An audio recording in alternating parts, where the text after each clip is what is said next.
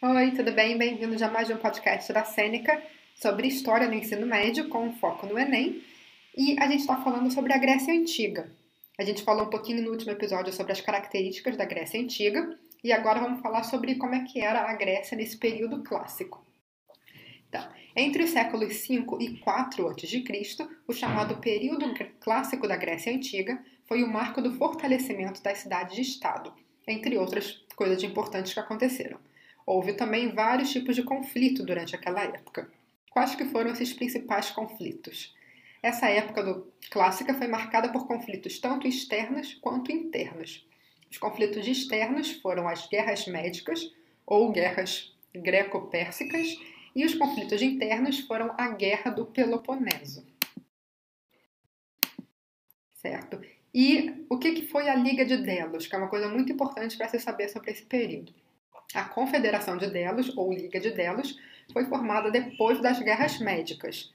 Ela foi liderada por Péricles, que era o líder do governo de Atenas, que firmou um acordo entre determinadas cidades da Grécia. O objetivo da Liga de Delos era fortalecer as cidades da Grécia e assim continuar a sua expansão territorial. E o que foi a Guerra do Peloponeso?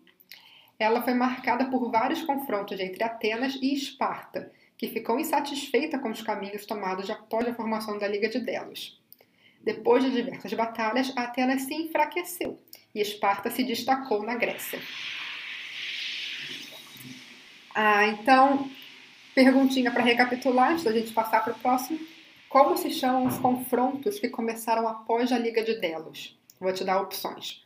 Foi a Guerra do Peloponeso, as guerras greco-pérsicas, as guerras gregas ou as guerras médicas? Resposta correta é a Guerra do Peloponeso. E, só para recapitular, quais são as coisas mais importantes de se saber sobre o período clássico na Grécia Antiga? Ocorreram vários conflitos, que eram tanto internos quanto externos. A Liga de Delos foi liderada por Péricles, do governo de Atenas, e foi formada depois das guerras médicas e antes da Guerra do Peloponeso. É isso, vou deixar vocês por aqui. A gente se vê no próximo episódio para terminar a parte da Grécia Antiga. A gente vai estar falando sobre Alexandre o Grande. Não esqueçam de seguir a gente no Instagram, no Facebook, no Twitter, todas as redes sociais e uh, ouvir o nosso podcast e comentar com os amigos também. Até mais!